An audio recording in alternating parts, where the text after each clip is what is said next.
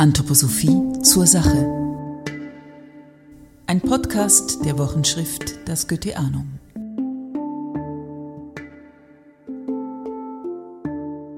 Das Herz im Umkreis, so heißt die kommende Jahreskonferenz der medizinischen Sektion und es geht dabei um die therapeutische Gemeinschaft. Dazu spreche ich mit dem Co-Leiter der medizinischen Sektion, Georg Soldner. Und Georg, ich möchte mal so anfangen. Was heißt denn überhaupt eine therapeutische Gemeinschaft? Anthroposophische Medizin ist von ihrer Konzeption her eine, wie wir sagen, multiprofessionelle Medizin. Das heißt, Ärzte, Psychotherapeuten, Kunsttherapeuten, Heilorhythmisten, Körpertherapeuten und vor allem natürlich Pflegende arbeiten zusammen, wenn es darum geht, kranke Menschen zu versorgen. Schon ein Neugeborenes braucht eine Hebamme, eine Frauenärztin, einen Kinderarzt. Also wir haben das nicht nur in der anthroposophischen Medizin, sondern zunehmend, muss man sagen, in der modernen Medizin.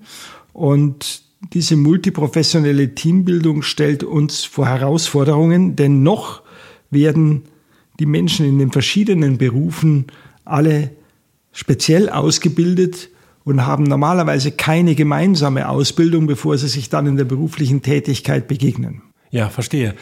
Man sagt ja in der Pädagogik, um ein Kind zu erziehen, braucht es ein ganzes Dorf. Es gibt dieses afrikanische Sprichwort. Das gilt also in der Medizin auch. Das gilt in der Medizin auch. Ein konkretes Beispiel aus unserer Jahrestagung, die Arbeitsgruppe zur Herzschule mit Jakob Gruber, einem Kardiologen aus Herdecke, es gibt ja sehr viele Patienten nach einem Herzinfarkt mit einer chronischen Herzerkrankung. Und ähm, es hat sich gezeigt, dass man diesen Patienten besser helfen kann, wenn man Patientengruppen bildet und jetzt mit einem therapeutischen Team, einem Arzt, Biografieberater, Kunsttherapeut, Körpertherapeut, Ernährung, wenn man diese verschiedenen Aspekte einbezieht, Bewegung, Heilorhythmie und zum Beispiel eine Woche mit einer solchen Patientengruppe gemeinsam arbeitet. Interessanterweise sind hier auch die Patienten in der Gemeinschaft eher fähig, Gewohnheiten zu verändern, auch zu einer, gewisse, zu einer Selbsterkenntnis aufzuwachen. Das ist erfolgreicher, als wenn man nur einzeln mit ihnen arbeitet und wird auch nicht nur in der anthroposophischen Medizin gemacht. Ein Pionier war Dean Ornish in den USA, der das als Medizinstudent angefangen hat, so zu arbeiten.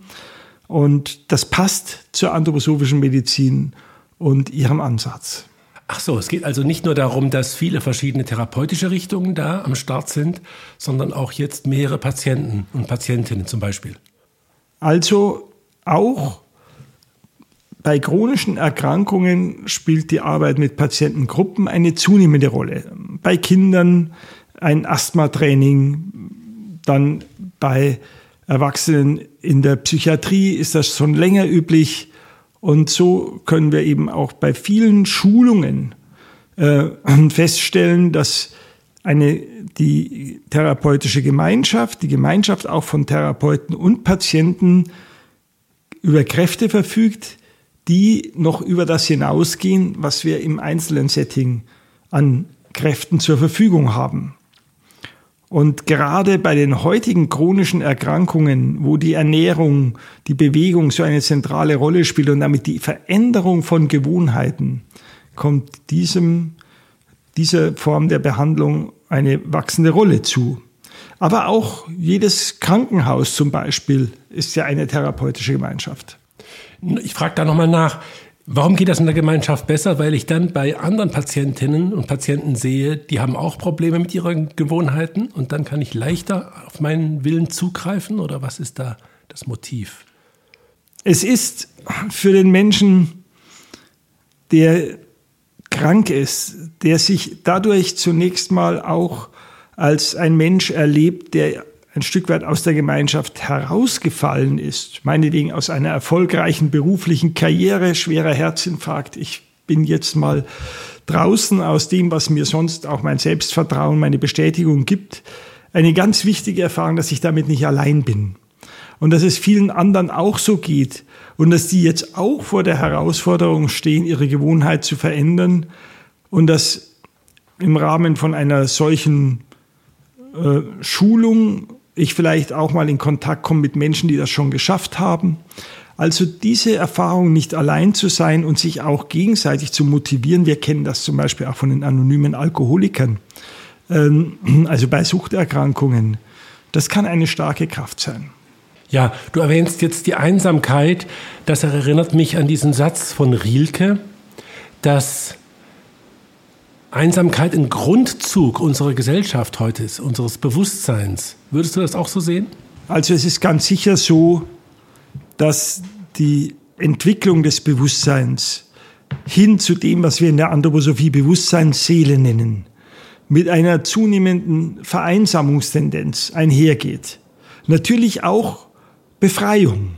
Also wenn ich früher Teil einer Großfamilie war, die mehr oder weniger auch alles kommentierte, alles regulierte mit einem hohen sozialen Druck, die Wege des Einzelnen auch bestimmte, so bietet die Entwicklung in der modernen Gesellschaft mit dem zunehmenden Abstand zum anderen und der ja jetzt extrem war innerhalb dieser Covid-Pandemie, aber auch mit der Möglichkeit, ein reflektiertes Bewusstsein zu bilden, nicht nur von anderen, auch von sich selbst, das führt in die Herausforderung, mich letztlich mir selbst gegenüberzustellen. Und in dieser sich, äh, in dieser, in diesem sich gegenübertreten, wie einem Fremden gegenübertreten, wie es Rudolf Steiner einmal ausdrückt, äh, darin bin ich mit mir auch alleine.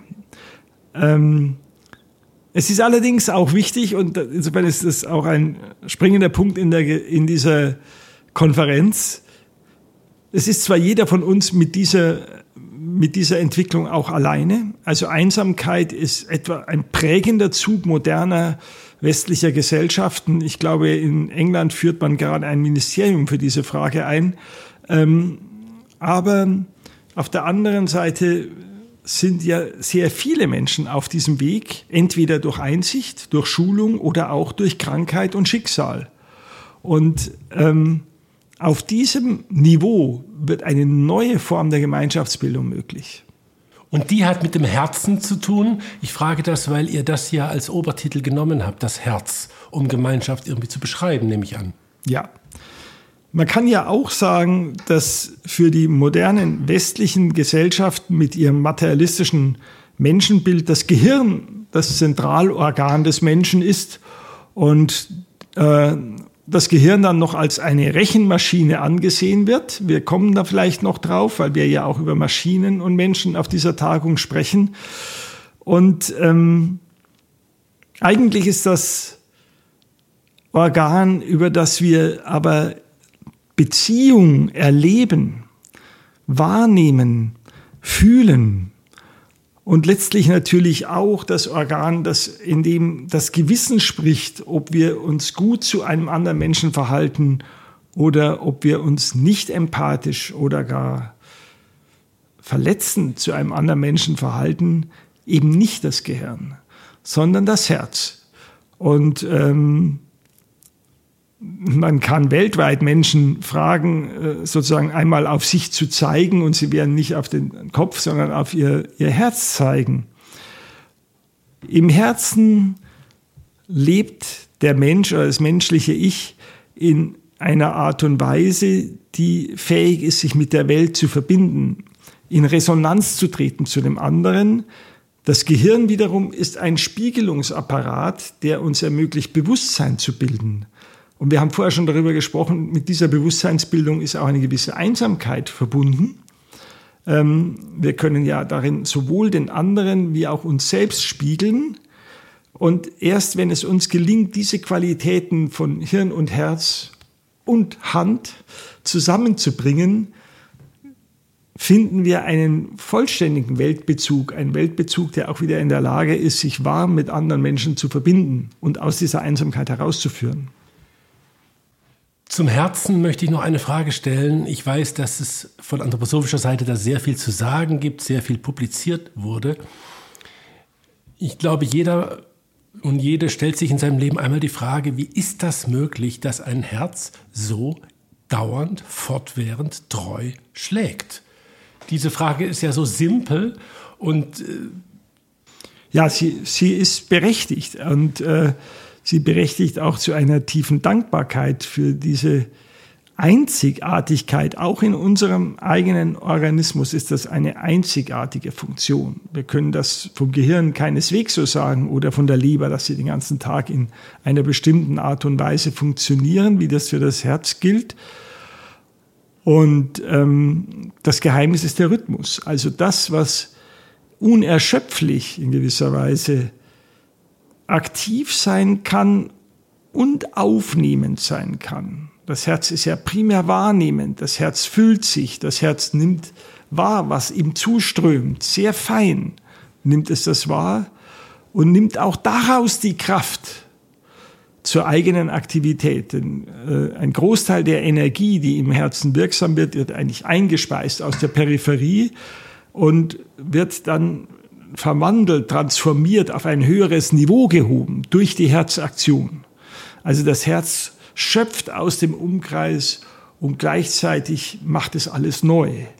So können wir die Herzaktion charakterisieren und diese pulsierend rhythmische Aktivität in ihr kann auch eben das leben, wofür, worüber wir gerade gesprochen haben. Dieses, diese seelische Verbindung mit der Welt. Jetzt habt ihr auch Vorträge bzw. Arbeitsgruppen zur Krise in Gemeinschaft oder ich könnte vielleicht sagen, weil wir hier in der medizinischen Sektion sind, zur Erkrankung von Gemeinschaft. Welchen Stellenwert hat das? Also vor, vorweg, wir haben natürlich viele Arbeitsgruppen zu ganz medizinisch praktischen Themen ähm, und auch zu Herzerkrankungen und verschiedenen anderen äh, Themen. Aber es ist ganz richtig, wir richten auch einmal den Blick auf die therapeutische Gemeinschaft selbst. Schon eine Praxisgemeinschaft, eine Klinik als Gemeinschaft oder eben Therapeutika sind Zusammenschlüsse von Menschen, die kranken Menschen helfen wollen, was ja auch eine herausfordernde Tätigkeit ist, ein, die mit Grenzerfahrungen einhergeht, Nehmen wir jetzt eine Hospiztätigkeit oder eine Geburtsklinik mit dieser 24-Stunden-Bereitschaft, mit dem Erleben unvorhergesehener Notfälle, all das.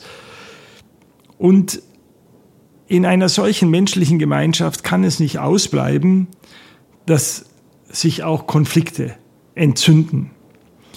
Ähm, mein Kollege Philipp Busche hat gerade mal gesagt, es gibt so drei große Lehrmeister, Krankheit, sozialer Konflikt und Irrtum im Leben. Und äh, ganz bestimmt sind soziale Konflikte in therapeutischen Gemeinschaften nicht selten. Und es ist uns offensichtlich, dass wir lernen müssen, sie zu bewältigen auf der Ebene der Bewusstseinsseele, auf einer modernen Ebene, also so, dass die Freiheit, das persönliche Engagement aller Mitarbeiter erhalten bleibt, gesteigert wird, dass sie mit dem vollen Herz dabei sind und dennoch immer mehr lernen, einfühlsam miteinander umzugehen, empathisch nicht nur mit den Patienten, sondern mit ihren Kolleginnen und mit sich selbst umzugehen. Diese Herausforderung, dass ich als gerade als Mediziner mich natürlich im Ernstfall, im Notfall vergessen muss und ganz im Patienten zentriert bin, dass ich aber auch wieder zurückkommen muss zu mir, zu meinem Umkreis, meiner eigenen Familie, meinen Kolleginnen und Kollegen. Das ist auf Dauer wichtig, damit wir nachhaltig Patienten helfen können und damit wir nicht mit eigenen Konflikten Menschen be be belasten, die schon in einer schwierigen Lebenssituation sind in der Psychiatrie ist das ja auch schon weit professionalisiert worden, wo das besonders herausfordernd ist. Aber das gilt für die ganze Medizin. Ich möchte eine kleine Geschichte dazu erzählen. Letzte Woche war in Zürich der Kongress für Inklusion und in einer Arbeitsgruppe hatte ich einen Autisten, der nur mit gestützter Kommunikation sich mitteilen konnte, also über Computer. Und dann kam die Frage auf, wie man ihm helfen könne. Und dann sagte er, indem die Menschen untereinander dankbar sind. Das hat mich schon erschüttert. Gar nicht ihm gegenüber dankbar, sondern ein, ein Klima der Dankbarkeit, das würde ihm helfen. Was sagt das dir als Arzt? Also als erstes ist ein Mensch mit einer Autismus-Spektrum-Störung ein Mensch, von dem wir auch viel lernen können. Und wir sollten nicht immer an ihn herangehen, dass wir als die Gesunden ihm helfen wollen, sondern uns erstmal auf gleicher Augenhöhe versuchen, miteinander zu verständigen und zu erkennen, wie wir kommunizieren können. Ich muss ja auch mit einem Menschen mit Demenz oder mit einem kleinen Kind ähm, in dessen Persönlichkeit, dessen Ich durchaus intelligenter, erfahrener, moralisch vollkommener sein kann, als ich selbst bin. Ähm, ich muss einerseits bestimmt Bedürfnisse erfüllen, die das zum Beispiel das kleine Kind jetzt nicht selbst decken kann oder der dement gewordene Mensch und vielleicht auch der Mensch mit einer Autismus-Spektrum-Störung. Aber umgekehrt kann ich doch immer auch ganz viel lernen. Also es ist es ist ganz wichtig, sich nicht über einen anderen Menschen zu stellen. Und ja, so ging es mir da, dass ich auch feststellte, er konnte da uns viel erzählen, was es für die Gesundheit ausmacht, wenn ein Klima der Dankbarkeit herrscht. Ich kann nur sagen, aus der eigenen Praxisgemeinschaft, die Patienten nehmen die Qualität der Zusammenarbeit wahr, wenn sie die, durch die Tür kommen. Und ich kenne auch Studien, die im Grunde sagen, die Atmosphäre in der therapeutischen Gemeinschaft ist für das, was an therapeutischen Ergebnissen erzielt wird, manchmal fast wesentlicher als die einzelne Leistung des Arztes oder eines therapeutischen Professionals. Anders ausgedrückt, damit meine Leistung als Arzt, Therapeut, Pflegender wirklich zur Geltung kommt, wohltätig wirken kann, ist es auch unumgänglich, dass die soziale Atmosphäre, die der Patient erlebt, dem entspricht und heilsam ist. Ja, und da gehe ich gerne gerade weiter. In Bezug auf die äh, Atmosphäre lotet ihr dann ja bei der Tagung auch die Ränder aus oder die seine Einseitigkeiten. Einmal Gemeinschaftsbildung mit Maschinen. Was ist da die Fragestellung für euch? Wenn wir in ein Land wie Japan schauen, wo wo wir eine Kultur haben, die auch noch sehr schambesetzt ist, dann ist zum Beispiel die Tendenz, Körperpflege, also viele Leistungen in der Pflege durch Maschinen zu ersetzen und sozusagen gar nicht mehr einem anderen Menschen zu begegnen, schon sehr weit fortgeschritten. Und die Medizin wird roboterisiert, nicht nur im Operationssaal, sondern eben in vielerlei Vorgängen, die eben zum Beispiel mit der Pflege zu tun haben oder auch mit den Körpertherapien zu tun haben. Das ist eine Tendenz, die rasch zunimmt und jetzt brauchen wir hier ein klares, geschärftes Bewusstsein. Was ist der Unterschied in der Begegnung von Mensch und Maschine? Materialistisch betrachtet sind das sozusagen zwei Automaten mit, mit jeweils von einem Rechner gesteuert, wir vom Gehirn, die Maschine vom Computer. Aber wenn wir das eben andersrum anschauen und wenn wir den Menschen als ein seelisch-geistiges Wesen betrachten, dann begegnet ihm in der Maschine auch ein gewisses Nichts an der Stelle. Und ähm, an dieser Stelle sind wir sehr wach. Und der Vortrag wird von Jan Fagedes, der sich sehr viel mit Technik beschäftigt und die kinderärztliche Abteilung in der Filterklinik leitet, und Rolf Heine, der ja international die anthroposophisch Pflegenden koordiniert und der also ein Pflegeexperte ist, der auch sehr mit allen Ländern auf dieser Erde verbunden ist. Von diesen beiden wird dieser Vortrag gehalten werden. Und hier haben wir gute Experten gefunden, um einem Trend der nächsten Jahre ähm, wach zu begegnen und ein Bewusstsein zu bilden, ein kritisches Bewusstsein dieser Tendenz gegenüber zu bilden. Ja, danke, Georg. Ich gehe da weiter und leite das vielleicht mit einer persönlichen Erfahrung, na, Erfahrungen sind immer persönlich, mit einer Erfahrung ein. Als vor hm, jetzt zwölf Jahren ein Freund von mir gestorben ist, habe ich erst nach dessen Tod verstanden, was, ich glaube, das sagt Rudolf Steiner, aber sagen viele, dass Verstorbene im Sozialen wirken, peripher sind. In, in, in, den Begegnungen ähm, hatte ich den Eindruck, die Menschen, die auf mich zukamen, wirkt zum Teil der verstorbene Freund. Sind das so Stränge, die dann eine Bedeutung haben, wenn ihr euch auch bei der Tagung mit Gemeinschaftsbildung mit den Verstorbenen beschäftigt? Es ist bemerkenswert, dass die Wirklichkeit der Verstorbenen, die auch in meinem Leben eine zentrale Erfahrung ist, die mich überhaupt zur Anthroposophie gebracht hat. Ach, tatsächlich. Äh, dieses Erleben, ähm, dass das auch zunehmend Eingang in die Literatur äh, findet. Also einige der Romane, die ich jetzt auch gelesen habe, die in den letzten Jahren erschienen sind, das achte Leben, also zum Beispiel äh, von einer georgischen Schriftstellerin, wo die Toten auftreten, oder jetzt gerade die 40 Geheimnisse der Liebe von einer führenden türkischen Schriftstellerin, spielt immer wieder die, die Wahrnehmung und Präsenz von Toten in, auch in, im Roman eine Rolle, und das sind Bestseller-Romane im Moment. Ähm, und viele Menschen haben diese Erfahrung. In der Anthroposophie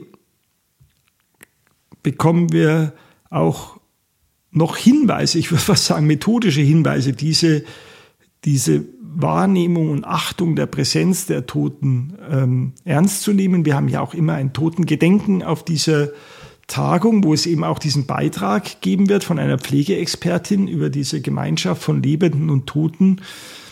Man kann sogar sagen, wir bemühen uns in der Anthroposophie eine Sprache zu sprechen, die Lebende und Tote verstehen können.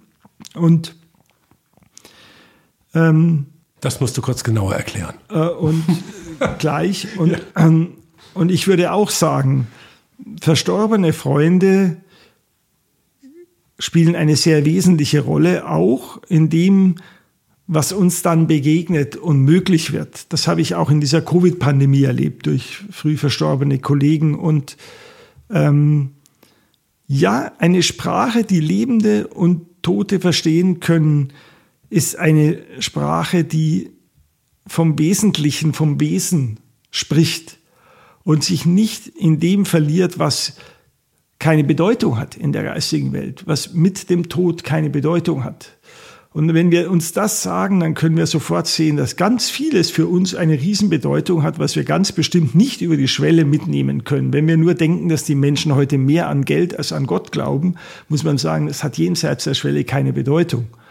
Und ähm, insofern ist die Gemeinschaft mit den Toten eine ständige Erinnerung an das Wesentliche. Das Wesentliche. Ja, jetzt fällt mir die Überleitung nicht ganz so leicht. Ich habe mir hier aber noch einen Punkt aufgeschrieben, dass ihr an der Tagung, wenn man ja so das letzte Jahr nimmt, gab es ja ja, manche nennen das salopp ein Anthroposophen-Bashing. Es gab heftige Kritik über das Verhalten von Anthroposophinnen und Anthroposophen gegenüber Corona und anderes. Und wir kamen dann plötzlich in Sippenhaft. Ich brauche das nicht zu wiederholen. Jedenfalls schreibt ihr Stärkung gegenüber den öffentlichen Angriffen sei solch eine Veranstaltung auch. Ja, es ist schon so, dass wir erlebt haben in den letzten Jahren, dass in bestimmten Ländern, keineswegs weltweit, aber dass in bestimmten Ländern eine starke öffentliche Stimmung gemacht wurde, die wir geschichtlich aus allen Pandemiesituationen kennen. Also ich möchte das ja damit gar nicht vergleichen, aber zum Beispiel der Beginn des Antisemitismus in Europa als einer mörderischen Bewegung war die Pestepidemie 1346 bis 1353. Am Ende der Pestepidemie gab es keine jüdische Gemeinde in Deutschland mehr. Es sind alle Gemeinden wirklich vernichtet worden damals. Es war natürlich eine furchtbare Pandemie, wo äh, ein Drittel der Bevölkerung gestorben ist, aber entsprechend furchtbar war auch die Sündenbocksuche und ähm, das sollten wir nicht vergessen, dass auch dann der Holocaust in Deutschland nach diesem sozusagen verlorenen Ersten Weltkrieg und vielem, was so als Katastrophe erlebt wurde und dann in der mörderischen Katastrophe des Zweiten Weltkriegs wurden dann systematisch Menschen getötet als Sündenböcke. Und ähm, das sitzt also tief in, im unbewussten man könnte wirklich von einem, einer besonderen Erscheinungsform des Teufels sprechen, dass man immer Sündenböcke sucht, aber das tut ja schon jeder von uns. Wer, äh, ich kann mich gut erinnern, als meine vierjährige Tochter einmal unter Tränen sagte, ich mag nicht selber schuld sein. Ähm, und äh, so war es jetzt auch bei der Covid-Pandemie bis hin dass dann irgendwelche Zeitungen titelten, ja, die Anthroposophie und die Gebirgsnähe, gerade so in Süddeutschland, Österreich und der Schweiz, sei schuld, dass die Impfquote nicht hoch genug sei. Wobei wir längst wissen, dass auch die Zahl der Covid-Verstorbenen nicht sehr viel mit den Impfquoten zu tun hat. Und ähm, das, da waren eher andere Dinge äh, äh, wesentlich. Und hier gilt wieder das Gleiche, was wir vorher gesagt haben. In einer solchen Situation ist es eigentlich wichtig, einerseits sich zu fragen, was ist eigentlich wesentlich und zweitens auch nicht allein zu stehen. An unserer Jahreskonferenz erwarten wir Menschen aus 50 Ländern. Ähm, wir erwarten eine große Gemeinschaft und das gibt Kraft, auch gegenseitig. Und ähm, diese Kraft zu stärken und damit mit einer gewissen inneren auch Selbstvertrauen und Selbstbewusstsein zurückzukehren in den Alltag ist schon auch eine wichtige, möchte ich mal sagen, Wirkung, Wirksamkeit einer solchen Konferenz. Zum Schluss möchte ich noch auf diese, dieses Motto eingehen, was ihr von Wolfgang Schad entlehnt habt aus seinem Buch über das periphere Ich. Ich glaube, so heißt das Buch nicht. Und da äh, spricht er über das Ich und das Herz und sagt, spricht nicht vom Wir, sondern vom Menschheits-Ich. Was unterscheidet denn das Menschheits-Ich von dem Wir? Wenn wir die grundlegende Meditation der anthroposophischen Gesellschaft, die von Rudolf Steiner ja Weihnachten 1923 neu begründet wurde, den, diese Grundsteinmeditation in ihrer zweiten Strophe ähm, uns ins Bewusstsein rufen, wo die, davon die Rede ist, von meiner Wirksamkeit im Seelischen und wie ich mich dem Welten-Ich verbinde, dann äh, ist eben davon die Rede und dann, dass in Christus Leben der Tod wird. Das Herz ist ja auch ein fortwährender Auferstehungsmoment in unserem, in unserem Organismus. Dann ist da die Rede von einem Ich, das für jedes einzelne Ich von uns noch auch ein Zukunfts-Ich ist, möchte ich mal sagen, äh, aber auch ein wahres Ich ist. Äh, und was wir auch als das Christus-Ich bezeichnen können, ist in einem ganz nicht konfessionellen, äh, großen Sinn.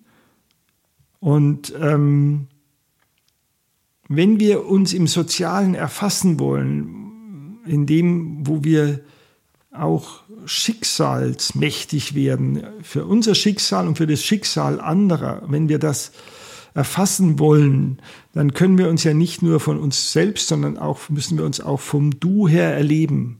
Oder was du an mir erlebst, das ist das moralisch Entscheidende. Das ist das, was mir auch nach dem Tod noch einmal ganz stark ins Bewusstsein treten wird. Das ist das, was für mich, für ein neues, künftiges Erdenleben ein entscheidender Antrieb sein wird. Und ähm, auf diese Weise verbinden wir uns immer mehr mit dem, was wir als das Welten-Ich oder als das große Menschen-Ich bezeichnen können. Und unser Herz spiegelt auch, wie sehr wir mit ihm verbunden sind. Georg, vielen Dank für dieses Gespräch. Und ich ergänze zum Schluss, dass diese Tagung natürlich Medizinerinnen, Mediziner, Ärzten, Ärztinnen, Therapeutinnen, Therapeuten gilt, aber auch allgemein Interessierten vom 13. bis 18. September dieses Jahres. Vielen Dank für das Gespräch. Wenn dir der Podcast gefallen hat, vergiss nicht zu abonnieren. Die Wochenschrift Das Goetheanum kannst du online lesen unter dasgoetheanum.com.